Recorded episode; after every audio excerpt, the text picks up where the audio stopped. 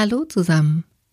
Mein Name ist Katja Neugierk und Sie hören den Bücherpodcast Seitenloge. Es ist November, Volkstrauertag.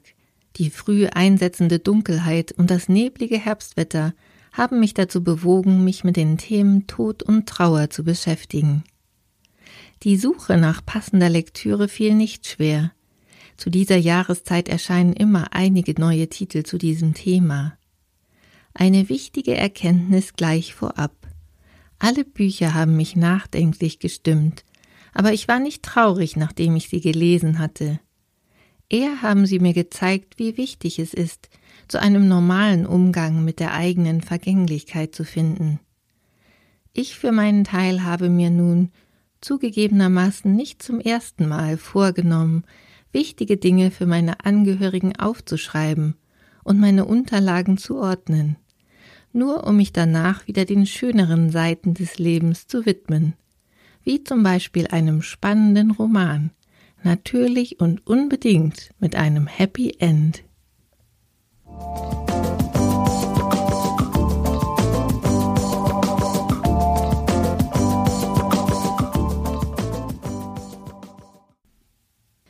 Bei der Recherche habe ich mich zuerst einmal in der Kinderbuchabteilung umgeschaut. Bilderbücher für Kinder bieten einen leichten, geradezu unbeschwerten Einstieg in dieses Thema. Die schwedische Autorin Pernilla Stahlfeld findet einen ganz sachlichen und kindgerechten Zugang mit ihrem Buch Und was kommt dann? Das Kinderbuch vom Tod. Darin erklärt sie, dass, angefangen von der Blume und dem Marienkäfer, jedes Lebewesen irgendwann sterben muss. Folgender Satz verdeutlicht den recht pragmatischen Ansatz der Autorin. Ich zitiere Das muss sein, damit alles Neue, was geboren wird und wächst, auf der Erde Platz findet. Des Weiteren mutmaßt sie, was nach dem Tod mit der menschlichen Seele wohl passiert, wie Gott aussehen könnte und dass Menschen, die nicht an einen Gott glauben, ganz unterschiedliche Vorstellungen davon haben, wie sie wiedergeboren werden. Zum Beispiel als Stern am Himmel, als Vogel oder gar als Skelett, das durch die Gegend spukt. Die Autorin beschreibt, welche unterschiedlichen Arten der Bestattung es gibt, auf welche Weise sich die Trauernden am Grab verabschieden und wie sie sich an die Toten erinnern.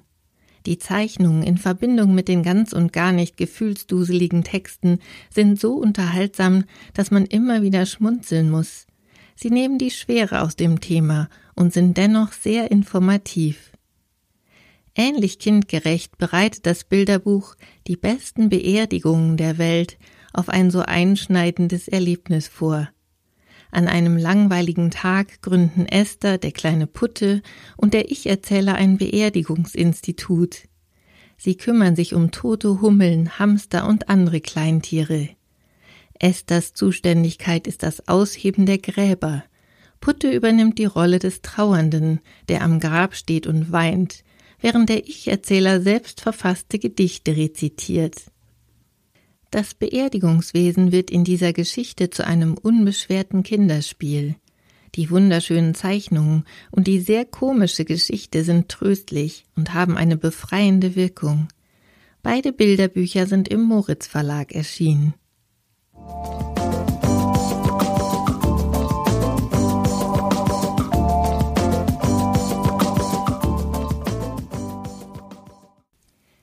The End, das Buch vom Tod so lautet der Titel des Buches von Erik Wrede. Ich habe es schon von, vor ein paar Jahren zum ersten Mal gelesen und nun wieder aus dem Regal gezogen. Der Autor war mit Anfang 20 ein erfolgreicher Musikmanager, bis er irgendwann an der Sinnhaftigkeit seines Berufes zu zweifeln begann und während einer Autofahrt eine Radiosendung über die Bestattungskultur in Deutschland hörte. Er kündigte kurz darauf seinen gut bezahlten Job und begann eine Ausbildung als Bestatter. Schließlich gründete er 2014 sein eigenes Bestattungsunternehmen namens Lebensnah. Der Name ist Programm, und so geht es in seinem Buch um den würdevollen und persönlichen Abschied von einem geliebten Menschen, um eine ganz andere Art der Bestattungskultur, als man sie bisher kennt. Das Buch beginnt mit einem Prolog, Es ist das Testament des Autors, in dem er unter anderem festlegt, aus welchen Mitteln seine Beerdigung bezahlt und welche Musik zu diesem Anlass gespielt werden soll. Ein ungewöhnlicher Einstieg, aber damit stellt er gleich einmal klar, dass das Verfassen eines Testaments kein Hexenwerk ist. Im Verlauf des Buches verdeutlicht Erik Friede, wie wichtig es ist, sich zu Lebzeiten mit dem Thema Tod auseinanderzusetzen auch zum Wohle der Hinterbliebenen, die ansonsten rätselnd und trauernd dastehen und zum Beispiel nicht wissen, welche Art der Beerdigung gewünscht ist. In Interviews kommen bekannte Personen wie Judith Holofernes und Sebastian Fitzek zu ihren Vorstellungen und Gedanken zum Thema Tod zu Wort. Weiterhin schildert der Autor verschiedene Fälle aus seinem beruflichen Alltag als Bestatter, Sachlich und direkt unterhaltsam bietet er so einen interessanten Einblick in eine neue, natürliche Bestattungskultur, eine Kultur, bei der ein würdevoller Abschied des Menschen im Vordergrund steht, frei von Konventionen, und die den Hinterbliebenen die Zeit gibt, die sie brauchen, um sich vom Toten angemessen zu verabschieden. Schließlich findet man im Anhang einige praktische Hinweise, wie zum Beispiel eine Liste aller wichtigen Informationen, die im Trauerfall benötigt werden, oder wie eine Bestattungsverfügung auszusehen hat. Ein wahrhaft lebensnahes Buch über ein wichtiges, lebensnahes Thema.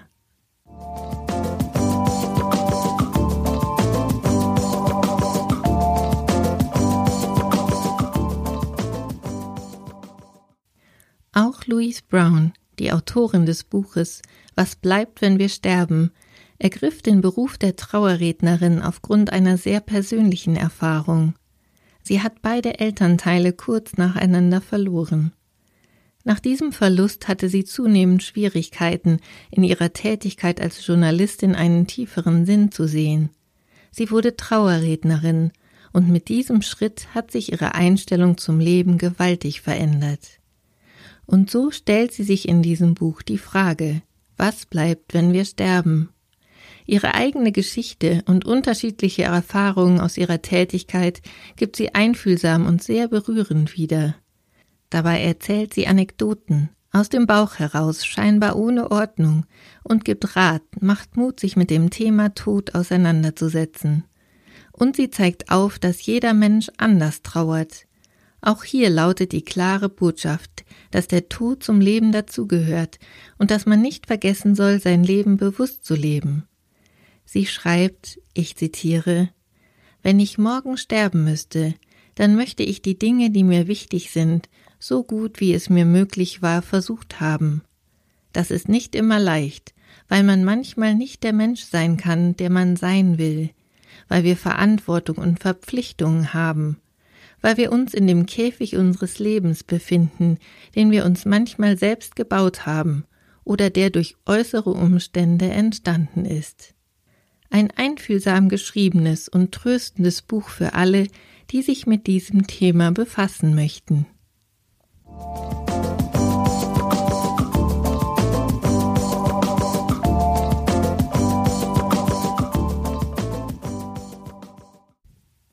Johanna Klug die junge Autorin des Buches Mehr vom Leben, wie mich die Begleitung Sterbender verändert, hat jahrelang auf Palliativstationen und in Sterbehospizen gearbeitet.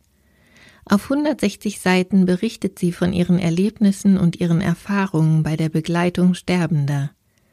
Zugegeben, ich hatte mich ein wenig vor der Lektüre dieses Titels gefürchtet und war dann entsprechend überrascht, wie gut es der Autorin gelungen ist, ein so lebendiges, ganz und gar nicht trauriges Buch zu schreiben.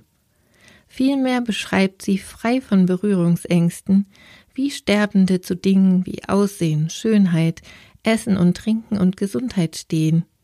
Dies sind alles Themen, die jeden gesunden Menschen tagtäglich beschäftigen, über die sich viele definieren. Aber am Ende des Lebens reduziert sich so manches auf das Wesentliche, ist zum Beispiel die Definition von Schönheit eine ganz andere.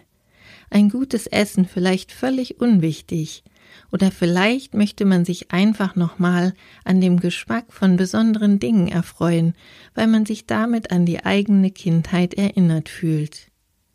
Johanna Klug möchte mit ihrem Buch zeigen, wie wichtig es ist, sich mit der eigenen Vergänglichkeit zu beschäftigen und wie dadurch das Leben wertvoller und kostbarer erscheinen wird. Ich habe ihr Buch richtig gerne und in einem Rutsch gelesen.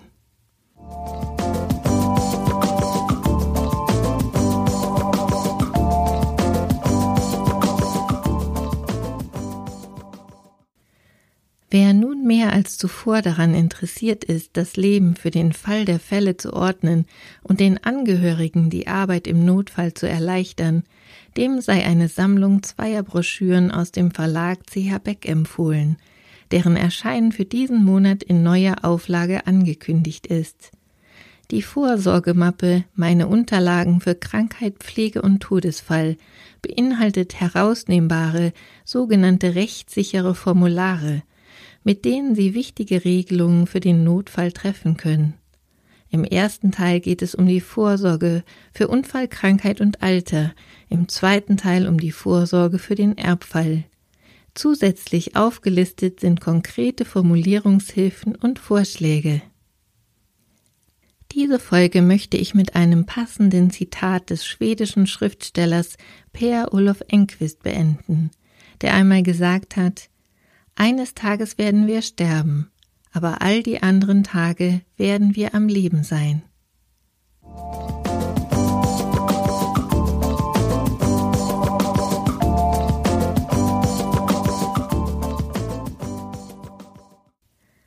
Alle Infos zu den Büchern und wo Sie sie regional kaufen oder bestellen können, finden Sie in den Show Notes meines Blogs podcast-seitenloge.de. Folgen Sie mir auf Spotify, Apple Podcast oder dieser und ich freue mich über Ihre Bewertungen und Kommentare. Und nicht vergessen, nach dem Hören kommt das Lesen.